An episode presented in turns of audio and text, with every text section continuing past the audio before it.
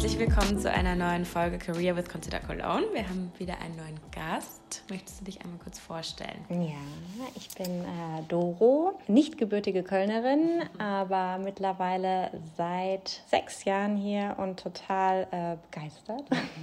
Sehr gut, das hören wir gerne.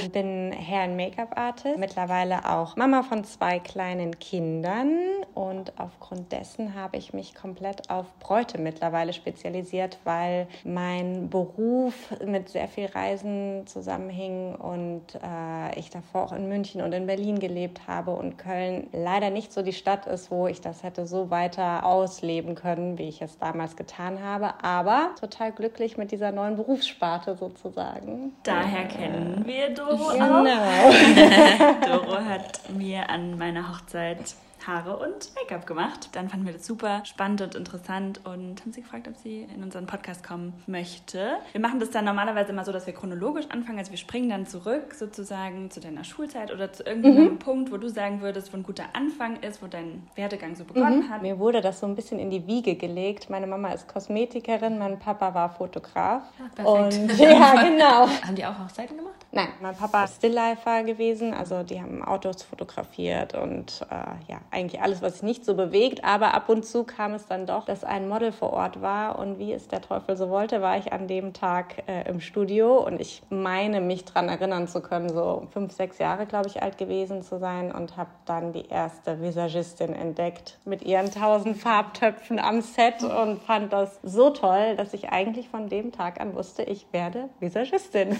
Krass, also schon so jung. Ja, genau. Und ähm, man verwirft es natürlich dann irgendwie. Ich habe ein paar Praktika gemacht. Ich wusste immer schon, dass ich was Kreatives machen möchte. War in einer Goldschmiede, bei einer Werbeagentur. Aber irgendwie bin ich immer wieder dort hängen geblieben. Meine Eltern haben es auch immer unterstützt mit der Bedingung, das Abitur vorerst zu machen. Mhm. Was auch auf jeden Fall richtig war, weil es keinen Sinn macht, als 16-Jährige sich ans Set zu stellen. Die Produktionen sind alle recht teuer und aufwendig und man vertraut einfach einem jungen Mädchen noch nicht so sehr. Und äh, selbst mit 18, 19, wo es dann richtig losging, ist man immer noch die Jüngste und wird so ein bisschen kritisch beäugt. Und ich hatte das Glück, da in München recht schnell in eine gute Szene reinzurutschen, auch mit Marken, die man kennt. Und dann war das vom Anspruch um Niveau immer sehr hoch, aber man muss sich auch echt so ein bisschen durchboxen und um seine Anerkennung so ein bisschen bringen. Deswegen ja, an alle Mädels, die das machen wollen, fangt nicht zu früh an. okay, also du hast erstmal Abi gemacht. Woher kommst mhm. du ursprünglich? Aus der Nähe von Frankfurt. Steinbach heißt das kleine Örtchen. Habe dort nach dem Abi eine Friseurausbildung angefangen. Ich hatte so ein paar Visagisten interviewt, die mir das äh, doch sehr geraten haben. Und durchs Abi konnte ich die Ausbildung verkürzen, was mir entgegenkam. Ich fand es gut. Ich hatte einen ganz tollen Laden in Bad Homburg, wo ich auch super viel gelernt habe und was auch richtig wichtig war und wo man auch immer irgendwie noch in der Ausbildungszeit nebenbei Geld verdienen konnte, mit ein bisschen Haare schneiden, weil ich dann dort im Laden eine Kundin hatte, die nur zu zum Waschen und Föhnen bei uns war und nur in München zum Friseur ging und damals von Rosemarie Schneider erzählt hat, die die beste Visagistenschule in äh, Deutschland hat. Mhm. Dann haben wir so hin und her überlegt, wie wir das machen können, ob das finanziell möglich ist, dass ich nach München gehe nach der Ausbildung, um dort die Schule zu besuchen. Aber meine Eltern haben immer gesagt, sie unterstützen mich da voll und ganz. Dann ein bisschen gejobbt bei Mac nebenbei und dann war das auch die richtige Entscheidung, weil in München einfach man sich super connecten konnte. Ich habe mich dann gleich an die Models gehangen, die mich dann wieder mit zu ihren Testshootings an die Fotografen weiter vermittelt und dort hat man dann auch gleich die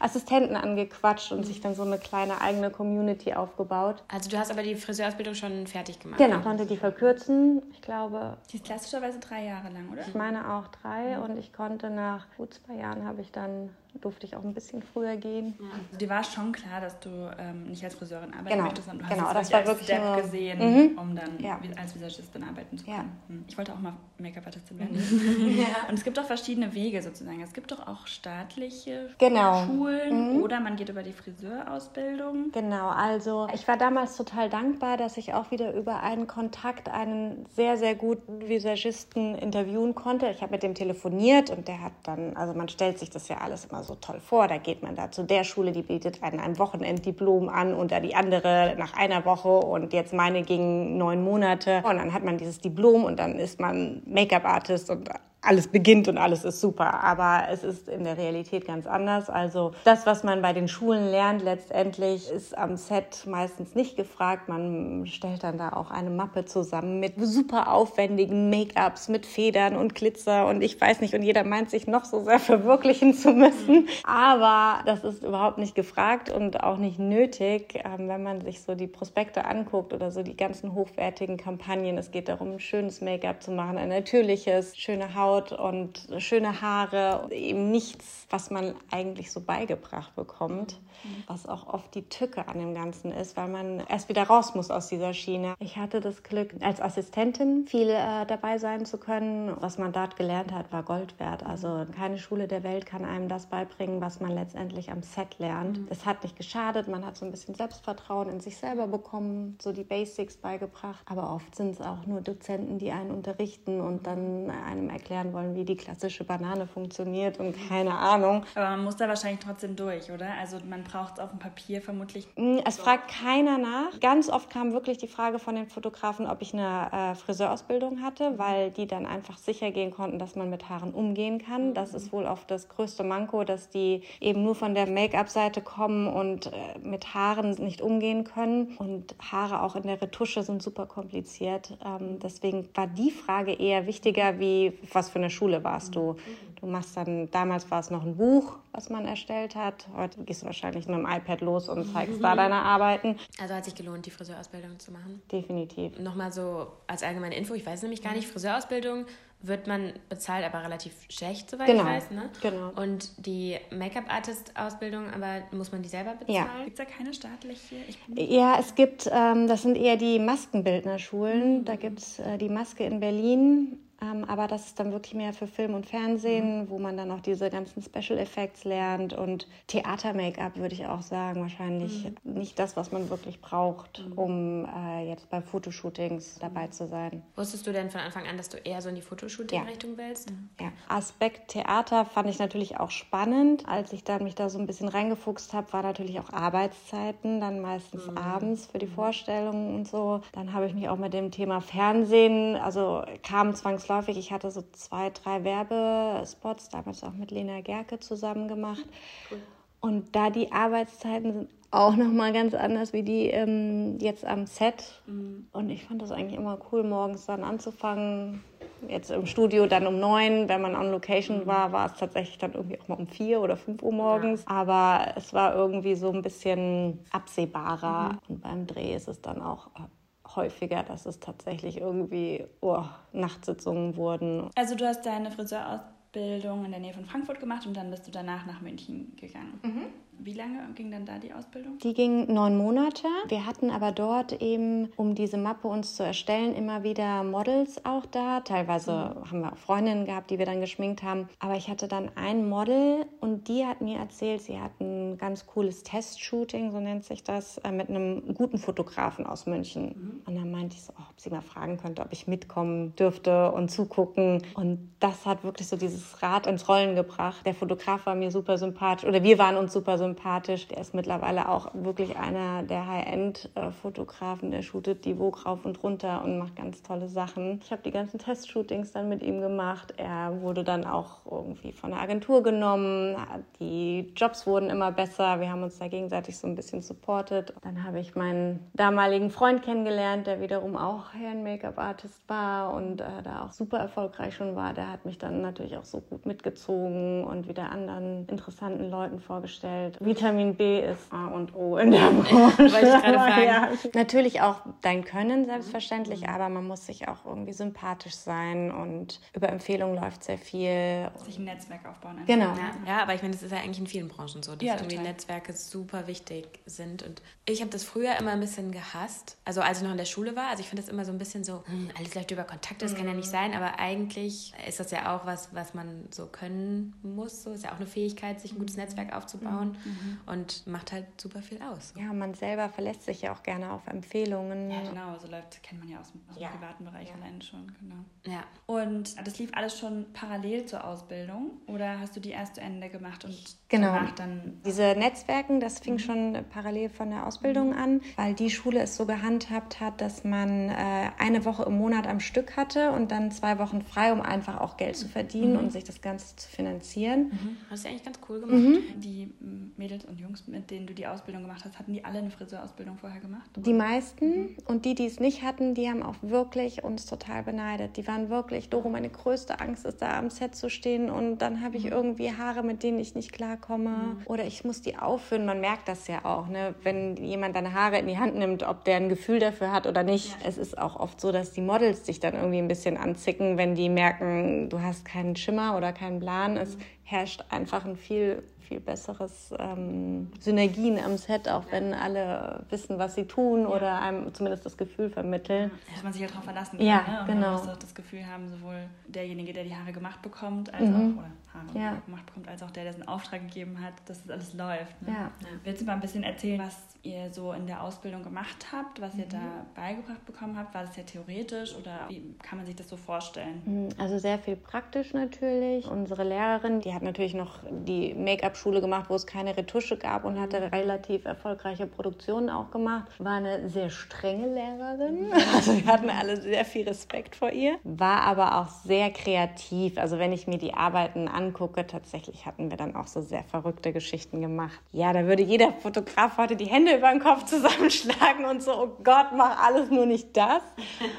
Das ist eben das, was ich meinte. In diesen Schulen, da ist jemand, der erklärt, wie du ein Auge zu schminken hast. Jedes Auge ist anders, jede Haut ist anders, jedes Produkt ist anders. Die sagen dann, wir arbeiten nur mit den Produkten. Meine Schule hatte von Anfang an gesagt, das machen wir nicht, weil jeder entwickelt so ein Gefühl für die Produkte, die er mag. Und es gibt nicht nur von einer Firma gute Produkte. Ja, das war dieser Prozess, ne, dass sie dann gesagt hat, wir beschäftigen uns mit dem Thema Mascara, welches bisschen, wie tuscht man ordentlich, wie benutzt man die richtige Wimpernzange und das wurde dann immer geübt, eben an Freundinnen. Ende der Woche gab es dann ein Shooting, wo das dann umgesetzt wurde. Freundinnen von euch oder von Ja, ihr? genau. Also musst, entweder dann jemand mitnehmen sozusagen. Genau, wir mussten auch so richtig auf Casting gehen, Mädels in der Bahn ansprechen oder so. Hauptsache, cool. wir haben dann wirklich Ende der Woche jemanden da am Tisch sitzen, den wir schminken können und dann Fotografen waren natürlich auch irgendwelche werdenden Fotografen, Auszubildende, die das dann fotografiert haben und wir mussten uns um Styling kümmern und war total nett und natürlich auch immer sehr aufregend.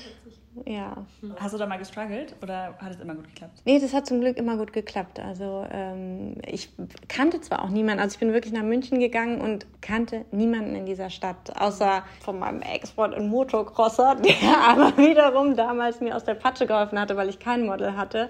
Ah. Und ähm, seine damalige beste Freundin ist mittlerweile meine aller, allerbeste Freundin, äh, die auch meine Trauzeugin war. Die habe ich cool. dann in München kennengelernt. Und es gibt schon verrückte Zufälle. Genau, ja, es ist dann auch wirklich so, vielleicht auch wenn man niemanden kennt, dass man tatsächlich auch mehr bereit ist, auf Leute zuzugehen mhm. und Kontakte zu knüpfen. Also fandest du es schwierig, wegzugehen oder dachtest du, okay, das ist jetzt so mein Traum, ich will es unbedingt durchziehen? Also es gab ein sehr einschneidendes Erlebnis in meinem Leben. Das war der Tod von meinem Vater, der mich wirklich äh, sehr gestärkt hat in solchen Sachen. Ich war ein absolutes Mamakind. Ich hätte mir nie vorstellen können, meine Hut zu Hause zu verlassen, geschweige denn in eine Stadt zu gehen, wo ich niemanden kannte. Aber irgendwie hat mich dieses Erlebnis so gestärkt, dass ich mir dachte, es kann nichts Schlimmeres passieren als das. Ja. Und ich glaube, wenn das nicht passiert wäre, wäre ich auch nicht alleine in die Stadt gegangen. Mein Papa hat auch immer so gesagt, du musst auch mal ins kalte Wasser springen und das machen. Und das hat so toll funktioniert, dass ich irgendwie so viel Bestätigung da gefunden habe und auch so viel Selbstbewusstsein auch entwickelt habe. Heute, wenn ich noch alte Freundinnen treffe oder die dann auf Instagram sehen, oh, Doro, krass,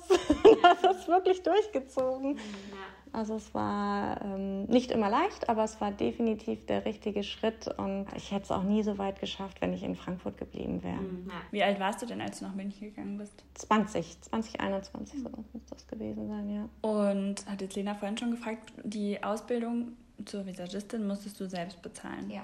Kannst ja. du sagen, was das gekostet hat? Ich meine, es waren so 900 Euro im Monat Boah, für diese eine Woche. Mhm. Und wie viele Monate? Zehn? Zwölf? Neun. Neun Monate. Wahnsinn. Mhm. Es ist so schwierig zu sagen. Also ich denke halt, sie hat mir eine gewisse Sicherheit gegeben, aber letztendlich das, was ich gelernt habe und was mich wirklich auch weitergebracht hat, war das Assistieren. Also jeder, der irgendwie nach der Friseurausbildung die Chance hat, an einen ähm, mhm. Visagisten sich dran zu heften, der auch gut ist und mhm. Shootings macht oder tatsächlich auch bei einer Agentur mal anzurufen und zu sagen, man möchte gerne assistieren. Man lernt so viel mehr und so viel wichtiger Aufwendigeres und ich weiß gar nicht, ob es tatsächlich nötig ist, so eine lange Make-up-Ausbildung zu machen. Also weißt du auch nicht, ob du den Weg so nochmal gehen würdest? Mhm. Wahrscheinlich braucht man es vielleicht in dem Moment so ein bisschen, ja. auch um überhaupt mal zu wissen, wo man anfangen soll. Genau, es war natürlich alles, es hat sich so gefügt. Ne? Mhm. Diese, in dieser Friseurausbildung habe ich die Kundin kennengelernt, die mich nach München vermittelt hätte. Ich wäre sonst auch nie nach München gegangen. Mhm. In München dann durch die Schule, letztendlich auch durch die Zeit, die ich da hatte, habe ich mir dieses Netzwerk aufgebaut. Also es hat natürlich alles seinen Sinn und Zweck gehabt. Ja, ist immer schwierig. Im, äh, ja, hätte ich dieses hätte Model da nicht genau. kennengelernt auf ja, der Visagistenschule, hätte ich den Fotografen genau. nicht kennengelernt. Ja. Das war alles so. Ja. Jetzt für deinen, deinen persönlichen Weg klar, aber ich frage mich halt so, wenn man jetzt den Traum hat, ähm, Make-up-Artistin zu wählen, was so eine gute Herangehensweise mhm. ist, weißt du? Also was ähm, man auf jeden Fall machen sollte oder könnte ja.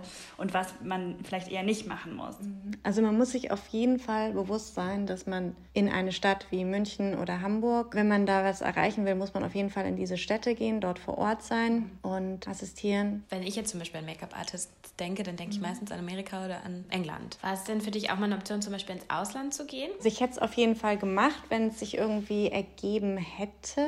Aber ich bin da in diese eine Agentur gerutscht, die auch wirklich nur so High-End Make-up-Artists hatten. Ich durfte dann mal bei der Vogue in Paris assistieren, habe aber relativ schnell gemerkt, die machen auch nichts anderes wie die super Profis hier in Deutschland. Da ich dann auch selber schnell angefangen hatte, Geld zu verdienen und ähm, Kunden zu haben, hat sich nicht so ergeben und ich hatte es dann auch nicht mehr so für nötig gehalten, weil zum Lernen war ich dort wirklich bei den Top of the Tops, die es hier in Deutschland gab. Und ja, dann war das Paris und einmal war ich auch in Kopenhagen, wo eine ganz super tolle Koryphäe war und auch bei den Vogue-Shootings hier in Deutschland hatten die auch Make-up-Artists aus England, Amerika, Frankreich. Letztendlich waschen sie alle mit denselben Wässerchen. Ähm, es war super interessant, mhm. aber äh, deswegen war dann so der Drang auch gar nicht mehr da, im Ausland zu arbeiten. Wie lange hat es dann gedauert, bis du nach der Ausbildung davon leben konntest? Also ich stelle mir das so ein bisschen vor, am Anfang auch wie vielleicht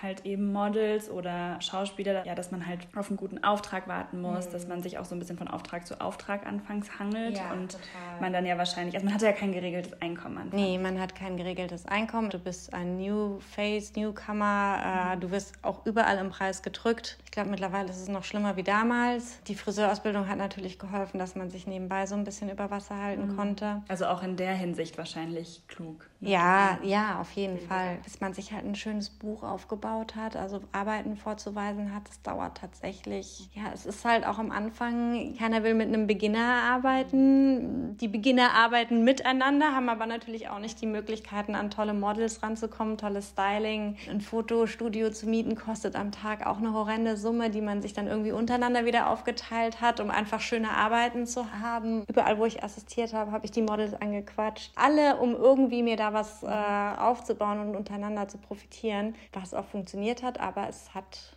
bestimmt so zwei, drei Jahre und dann lief es aber auch. War ich auch mal zwischenzeitlich in der Agentur. Dann bin ich an jetzt die nicht so spannenden Kunden sind natürlich die Katalogkunden. Man hat sehr Commercial Models und äh, kann sich kreativ nicht so entfalten, aber es sind letztendlich dann die Produktionen, wo du dann mal zwei Wochen am Stück für arbeitest ja. oder auch mal Reisen machst. Mhm. Werden ja viel dann im Ausland produziert, am Strand, in der Sonne. Ja, das sind dann so die Moneymaker. Ich hatte dann das Glück, irgendwann für einen äh, Schweizer Kunden zu arbeiten. Da waren dann auch nochmal die Gagen anders. Also am Anfang nimmt man so Alles. viel mit, wie geht. Ja, natürlich. Ja. ja. Und wahrscheinlich auch überhaupt nicht zu den Preisen, nee. die man eigentlich verlangen könnte könnte. Genau.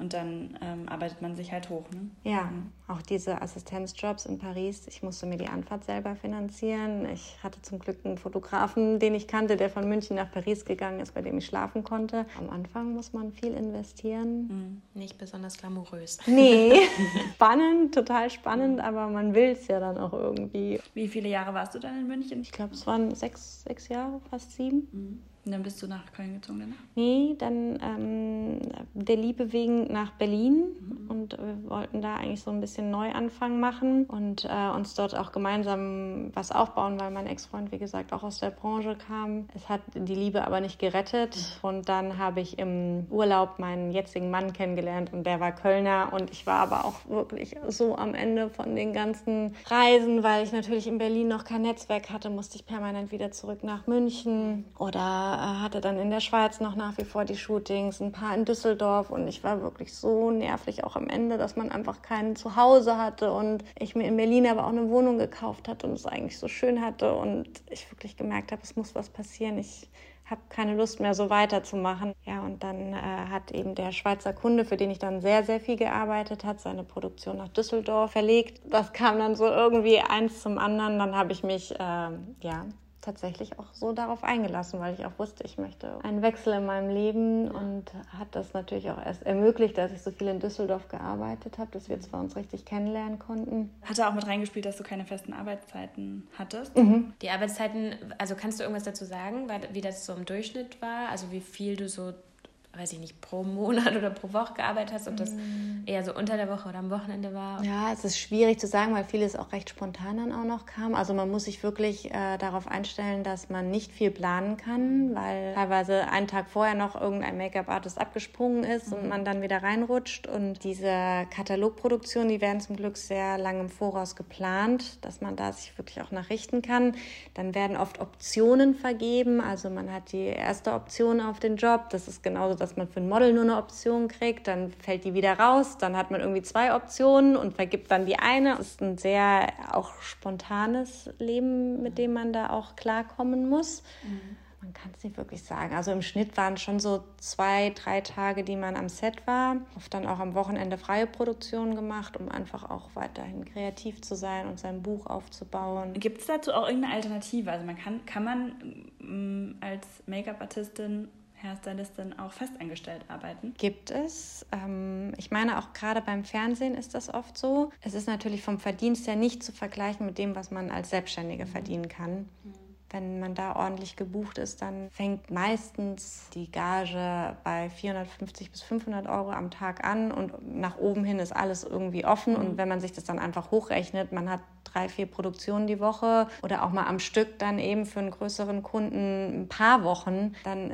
kommt das natürlich niemals mit einem Verdienst gleich, den jetzt, wenn man auch im Douglas arbeitet als Make-up-Artist, wird man ja auch oft das dann fest angestellt in der Abteilung. Das kommt dem natürlich dann nie gleich. Aber es gibt die Möglichkeit, ne, wenn man sich jetzt halt nach geregelten Arbeitszeiten zum genau. Beispiel sehnt oder genau. so, ist jetzt nicht ausgeschlossen. Mich hat es natürlich total gereizt, ähm, rumzukommen, zu reisen, bei den ganzen tollen Modefirmen irgendwie mhm reinzuschnuppern und ähm, ja, auch wirklich Geld zu verdienen. Man muss halt dafür einen Preis auch zahlen. Ne? Was war denn so ein Highlight aus der Zeit, wo du in München warst? Also was war vielleicht so das, was du als am coolsten in Erinnerung hast? Das war natürlich damals bei der Vogue zu assistieren. Die hatten da so eine coole Hundestory. Also irgendwie das ganze Set mal da dabei zu sein mit äh, Berge an Chanel-Taschen, die da einfach mal so in der Ecke geknallt lagen. Das fand ich super cool. Dann so der erste Job. Ich habe dann für Escada gearbeitet. Das war auch super spannend. Ja. Durch Zufall hatte ich dann ein Shooting für die Vogue selber gemacht, die den Adel so ein bisschen porträtiert hatten. Und dann äh, waren wir bei dem Prinz von Bayern. Und äh, den ich dann herrichten musste für das Shooting. Und äh, die Mutter, also wir waren in Starnberg bei denen zu Hause, er hat immer so ein bisschen zugeguckt und äh, hat mich dann am Ende angesprochen, ihre Tochter, die Prinzessin von Bayern, würde heiraten und ob ich mir vorstellen könnte, die für ihre Hochzeit ähm, herzurichten. Und das war auch super spannend. Also, ja, genau. War das das erste Mal, dass du für eine Hochzeit ja, hast? das war damals das erste Mal und dann so gleich so Münchner Adel und das ist tatsächlich, wie man sich das so ein bisschen vorstellt. Wahnsinn, wie cool. Ja. Und gab es auch irgendwas, was mal richtig schief gelaufen gelaufen ist? Also irgendwas, was du als nicht so cool in Erinnerung hast? Ja, in Paris, als ich da assistiert habe, ähm, hatte mich der Make-up-Artist gebeten, ob ich nicht schon mal dem Männermodell die Haare schneiden kann. In meiner Friseurausbildung war Männerhaare schneiden immer der Albtraum für mich. Also das war auch das Einzige, was ich so richtig versaut habe in der Friseurprüfung. Und wo ich mir auch immer gesagt habe, ich werde nie wieder Männerhaare schneiden, weil ich es einfach bis heute nicht kann. Es war so eine schreckliche Situation für mich, weil ich mich natürlich so geehrt gefühlt habe, da bei diesem Shooting dabei zu sein und dachte, jetzt soll ich dem Model die Haare schneiden und ich werde es mit Sicherheit komplett versauen, wenn ich nicht die Wahrheit sage, dass ich es einfach nicht kann. Am Ende habe ich tatsächlich gesagt, ähm, es wäre besser, wenn ich das nicht machen würde. Hast du dann jemand anders gemacht?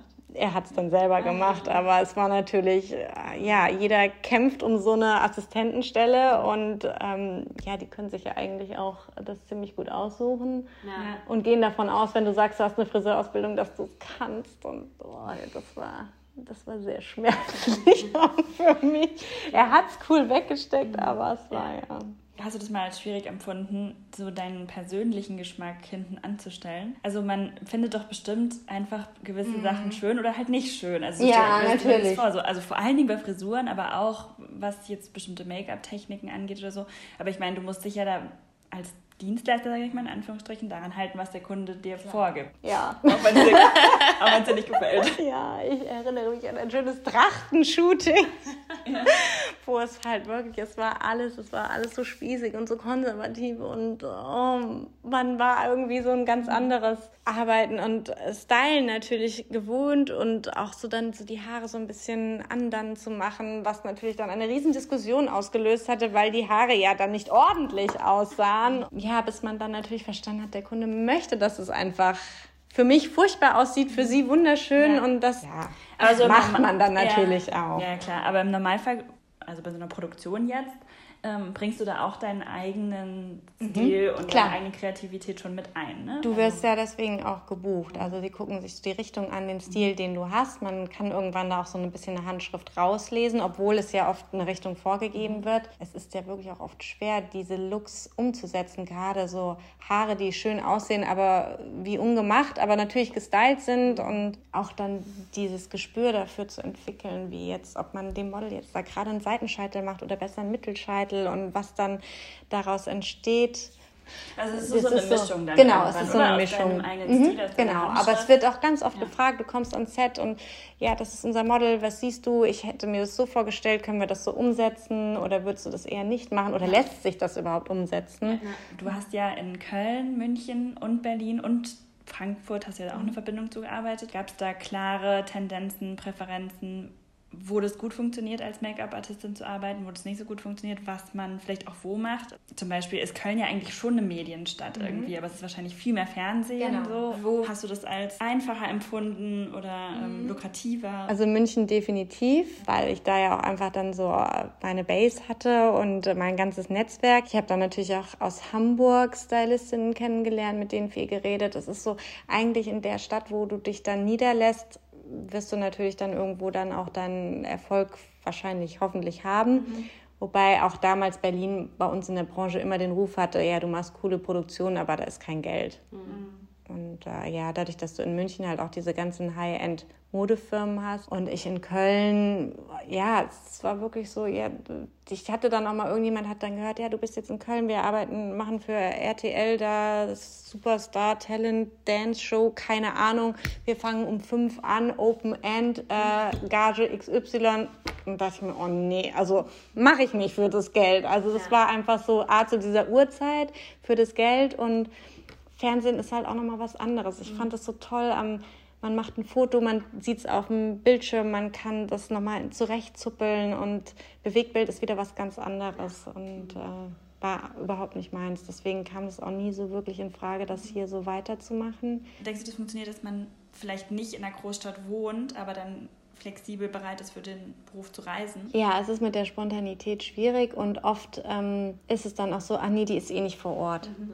Das ist zu kompliziert. Ja. Okay, jetzt hast du schon ein bisschen angedeutet, als du dann nach Köln gekommen bist, hast du gemerkt, dass du das so nicht weiterführen kannst und willst. Genau. Mhm. Dann äh, ja, kam das erste Kind auf die Welt und die erste Produktion dann wieder war Fuerteventura für Escada auch mit äh, ein paar bekannten Influencern. Das war wirklich für mich so, du bist hier an einem wunderschönen Ort, ein tolles Hotel direkt am Meer, schöne Menschen. Es dreht sich alles um das Thema Schönheit, Mode, eigentlich das, was mir damals so wichtig war und was mich so fasziniert hat. Ich dachte nur, ich will eigentlich nur nach Hause. Ich möchte zu meinem kleinen Baby, zu meinem Mann, zu meinen Freunden. Das erfüllt mich alles überhaupt nicht mehr. Mhm. Aber gar nicht zu arbeiten war für mich auch irgendwie überhaupt gar kein Thema. Was komplett anderes anzufangen auch nicht. Wenn man immer selbstständig war, will man auch nicht unbedingt in eine Festanstellung. Meine gute Freundin äh, Ira hatte damals geheiratet und mich gefragt, ob ich sie natürlich für ihre ähm, Hochzeit schminken kann. Und dann habe ich ihr sogar noch ein Headpiece gebastelt und so kam diese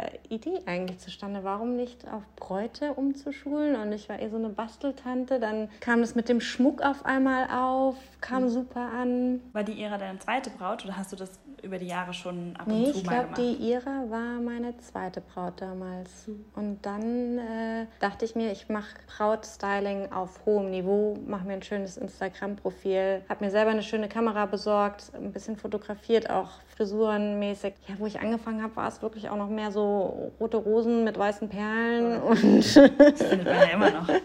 ja, aber es hat sich so viel getan einfach Auf in der Branche. Schon, ja. Du hast gerade gesagt, um zu schulen, hast du dann auch wirklich nochmal, sag ich mal, Sachen neu lernen müssen? Oder hast du dich nur, was heißt nur? Ich habe ein neues Portfolio ja. aufgebaut, mhm. einfach gezielt dann auf Bräute. Mir hat natürlich total das Material gefehlt. Ich hatte nur irgendwie coole Editorials, wo sich der Normalo, also die Braut, die man hier hat, ist ja kein Model meistens, ja. drüber identifizieren ja. kann. Ja, das stelle ich mir schwer vor. Da sucht man ja ganz anders jemanden aus. Und wie hast du das dann geschafft, dir das aufzubauen? Lief das hauptsächlich bei Instagram? Ich kann mir vorstellen, dass mhm. Instagram da einen großen Teil genau. Trägt, oder? Genau, also es war mein Glück natürlich auch, dass so unser Freundeskreis langsam anfing, mhm. sich zu vermählen. Jeder irgendeine Freundin kannte, die dann demnächst heiratet. Das hat sich dann auch relativ so schnell rumgesprochen. Und dann ähm, mit der Homepage, die habe ich mir dann gemacht. Und natürlich ein paar Google-Einträge, dann irgendwie darüber kamen Anfragen. Und dann lief das mit Instagram auf einmal an und hatte ihrer natürlich, die wurde auch begleitet vom Fernsehteam ein bisschen Werbung gemacht für mich.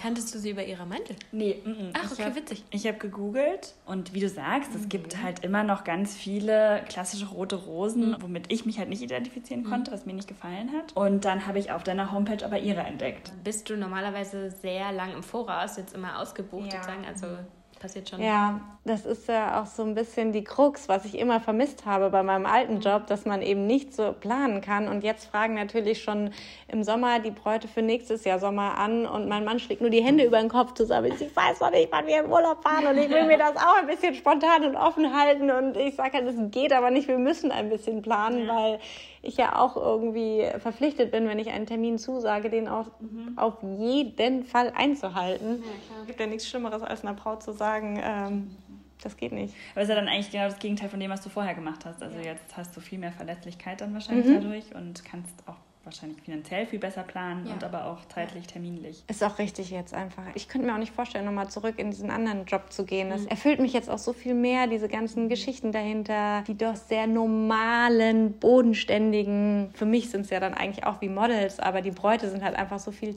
dankbarer und es wird mhm. einfach nicht so viel Bohai gemacht. Ist es nicht, ich hatte jetzt gedacht, das ist viel schwieriger, weil ich meine, Nein. Braut hat doch so überhaupt konkrete nicht. Vorstellung, oder? Also ich meine, ja, mich hat auch schon hat so meine richtigen Brightzilla, also Nein, mhm. vielleicht liegt es auch ein bisschen an meiner Persönlichkeit. Ich glaube, ich bin ein Typ, der sehr unkompliziert ist, der sich auf Menschen schnell einlässt, ähm, merkt, wie die so gestrickt sind, äh, ob es jetzt der ruhigere Typ ist, der verrücktere. Ich weiß nicht, ich habe immer so das Gefühl, die Mädels vertrauen mir auch sehr schnell und lassen sich darauf ein und fühlen sich einfach wohl und schön und man kontaktiert dich ja natürlich auch. Genau. Genau. Aus einem bestimmten Grund. Ne? Man hat genau. ja vorher auf jeden Fall Frisuren und äh, Make-ups genau. gesehen. Klar habe ich auch mal gedacht, so Gott, die, wenn die hat mir schon gesagt, so im Voraus, meine Mutter könnte ein bisschen schwierig werden, die ist dann auch dabei. Mhm. Und auch so, oh Gott, hoffentlich das jetzt nicht ähm, total nach hinten losgehen. Aber äh, nie ganz im Gegenteil. Also ich genieße das, ich genieße, dass ich planen kann, ich genieße, dass ich arbeiten kann, ich genieße es, dass ich für meine Kinder nach wie vor da sein kann, dass ich mich kreativ austoben kann, was den Brautschmuck anbelangt. Wie bist du da reingekommen? So? Ja, die Idee kam eigentlich durch Ira. Die hatte mhm. damals so ein ganz hübsches äh, kleines Krönchen sich äh, dort, wo sie ihr Kleid gekauft hat, geholt. Und das fand ich total schön, weil es wirklich so ganz fein gemacht war mit so Draht und Stoffblumen und nicht so das herkömmliche, was man so kannte, mit Strass und Perlen und noch mehr Perlen und noch mehr Steine und Tüll und dann dachte ich so, ach, das könnte ich eigentlich auch mal machen. Und ihr hat noch so eine kleine Erweiterung gefehlt dafür, die habe ich dann gemacht. Und dann habe ich mich tatsächlich hingesetzt und überlegt, wie ich das noch ergänzend machen kann und rumprobiert und ausprobiert, weil mir natürlich auch als Laie und nicht ähm, Goldschmiedin habe dann versucht mit anderen Materialien, ich arbeite viel mit Seidenblüten, die ich dann veredle mit Blattgold, das Ergebnis zu bekommen, was man wahrscheinlich bekommen würde, wenn man mit äh, Edelmetallen arbeiten mhm. würde. Ja, das finde ich auch super klasse. Es kommt ganz toll an. Die Leute sind total fasziniert, mhm. eben nichts mit Strass zu kriegen, sondern mal was ein bisschen anderes. Und dadurch, dass es eben keine Edelmetalle sind, sind die Sachen auch sehr leicht und angenehm zu tragen. Haben natürlich dann das Manko, dass man jetzt damit nicht unter die Dusche hüpfen kann. aber macht man ja auch sehr. Ja. Hast du dich an deiner Hochzeit selbst geschminkt? Nein, ich hatte äh, eine Kollegin, die ich noch aus München kannte, die hier in Köln lebt. Und die habe ich gefragt, ob die das machen möchte. Auch frisiert? Auch frisiert, genau. Ich war aber auch eine ganz unkomplizierte Braut. Worauf muss man denn so am meisten achten bei einem Brautstyling? Also wahrscheinlich ja Haltbarkeit, würde ich jetzt mal sagen. Mhm, genau, das, das hält. Ähm, ja, als Braut sich natürlich irgendwie den Dienstleister angucken, den man sich aussieht. Auf jeden Fall einen Probetermin machen. Mhm. Das ist wirklich das allerletzte, an dem man sparen sollte, weil viele gehen zu einem Friseur, lassen sich dort stylen und merken, das Make-up und die Haare sind überhaupt nicht so, wie ich mir das gedacht habe. Die Friseure lernen halt auf einer ganz anderen Basis. Das ist auch das, was ich auch erstmal wieder aus meinem Kopf rauskriegen musste, dass schöne Löckchen niemand haben will, sondern man möchte eine schöne Welle und ja, man hat einfach nochmal eine ganz andere Schule. Was ich zum Beispiel auch ähm, total interessant fand, als ich bei dir war zum Probeschminken und auch dann bei meinem Hochzeits-Make-up, ist, dass du total viele Produkte benutzt hast, die ich kannte, die ich teilweise auch selbst benutze, also auch Drogerieprodukte. Mhm. Wie bist du das angegangen? Einfach durch deine persönlichen Favorites, durch Ausprobieren? Vieles, was ich damals in der Ausbildung bei den Make-up-Artists abgeguckt habe, benutze ich auch nach wie vor noch. Damals A und O war das Armani-Make-up, das benutze ich heute noch. Da habe ich mich auch gar nicht groß auf andere Sachen eingeschossen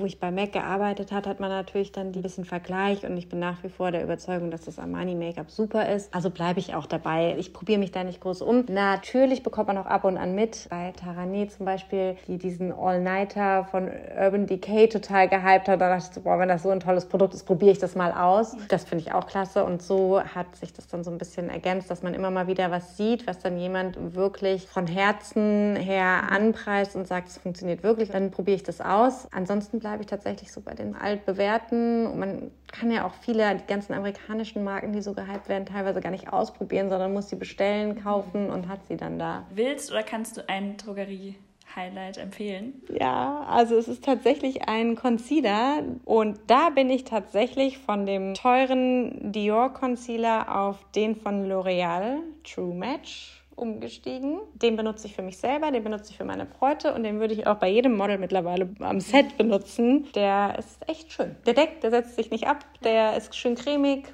nicht zu matt, nicht zu deckend. I love it. ich habe aber tatsächlich auch letztens mal so auf TikTok ein Video gesehen. Und ich meine, das wissen wir ja eigentlich auch, dass es ja ganz oft so ist, dass Drogerie-Brands zu High-End-Brands mhm. dazugehören. Also, dass das ein Konzern ist und dass ganz oft der einzige Unterschied zwischen bestimmten Produkten die Verpackung ja. ist und der ja. Markenname, der draufsteht. Und es halt im Grunde das Produkt ganz oft ja. identisch ja, ist. Deswegen, klar, gibt es natürlich auch in der Drogerie super gute Produkte, die tatsächlich manchmal identisch oder zumindest sehr ähnlich sind mhm, ja. zu denen, ähm, die es so in der Parfümerie gibt. Wir haben äh, dann zum Abschluss immer die drei gleichen Fragen, die wir allen Gästen stellen. Mhm. Die erste ist, ich glaube, das hast du jetzt auch schon gesagt, mehr oder weniger, was du als Kind werden wolltest. Tatsächlich immer Visagistin. Richtig cool. Hat man auch noch nicht, glaube ich. Ja, ich glaube, bisher war niemand dabei, der wirklich genau das geworden ist, was, was werden wollte. man als Kind schon werden das wollte. Das ich auch selten. Ja. Äh, Gab es dann zwischendurch auch noch mal was anderes, was du unbedingt Ja, äh, nicht unbedingt, aber mich hat tatsächlich so der Gedanke, nach dem Abi eine Friseurausbildung zu machen, total gefuchst. Mhm. Und äh, deswegen war ich so ein bisschen auf der Suche nach einer kreativen Alternative. Habe zum Glück auch immer diese Praktikas gemacht, die mir aber auch immer wieder gesagt haben, so, mh, hm, vielleicht weil man auch als Visagistin kein Praktikum machen kann. ja. ähm, ja, ich bin immer wieder da zu den Wurzeln zurück. Voll schön. Mhm. Die zweite Frage ist, was machst du als Ausgleich zu deinem Beruf? Was ich immer super interessant finde, wenn man einfach beruflich was macht, was man sehr gerne macht, weil das mhm. ist ja dann schon was, was mhm. einen sehr Ja, deswegen ist es fällt mir ehrlich gesagt schwer. Also Ausgleiche sind natürlich dann meine kleine Familie. Mhm. Die Kinder halten einem ja immer auf Trab. Mhm. Dann mache ich meinen Schmuck. Dann mhm. kommt wieder irgendeine komplett freie Anfrage. Ich stelle mir das so und so vor, können wir uns zusammensetzen und überlegen, wie wir das so umsetzen. Das ist echt so, ich brauche gar keinen großen Ausgleich. ja, ich glaube aber, wenn man halt schon eine Familie hat, also ja. wir haben jetzt auch bisher gar nicht so viele Mütter oder Väter gehabt im Podcast mhm. und die, die schon Familie hatten, da war das dann halt auch meistens Familie. Ich ja. glaube, irgendwann ist es halt auch schwierig, dann viel ja, zusätzlich nee, genau. zu machen, kann ich mir vorstellen. Aber das sind wir jetzt auch noch nicht so ganz äh, drauf eingegangen eingegangen. Die Vereinbarkeit so von deinem Beruf mit Familie ist ja wahrscheinlich dann eigentlich relativ gut, wenn man es gut organisiert. Also klar ist mein Mann manchmal genervt, dass wenn jetzt so im Sommer jedes Wochenende mit einer Hochzeit am Samstag verplant ist, aber auch selbst das. Man kann natürlich keine spontanen Wochenendausflüge machen, mhm. aber das ist für mich der Job mit Familie ein Traum. Ich kann mich abends nochmal hinsetzen, ein bisschen basteln, vormittags, wenn die Kinder weg sind, mittags habe ich Zeit für die, ich bin meistens da. Bin auch sehr glücklich, dass ich das so auch meinen Kindern bieten kann. Ja. Voll schön, glaube ich. Und dann haben wir noch die letzte Frage. Was bedeutet es für dich, erfolgreich in deinem Beruf zu sein? Auf jeden Fall, dass es sehr viel Spaß macht. Mich erfüllt es auch immer wieder und macht mich so glücklich, wenn ich so schönes Feedback bekomme, dass die Bräute so glücklich waren, dass sie auf meinen Schmuck nonstop angesprochen werden, dass sie ihn selbst Jahre nach der Hochzeit noch tragen zu besonderen Anlässen. Da bestätigt mich, dass das auch alles richtig ist und ja, ist schön.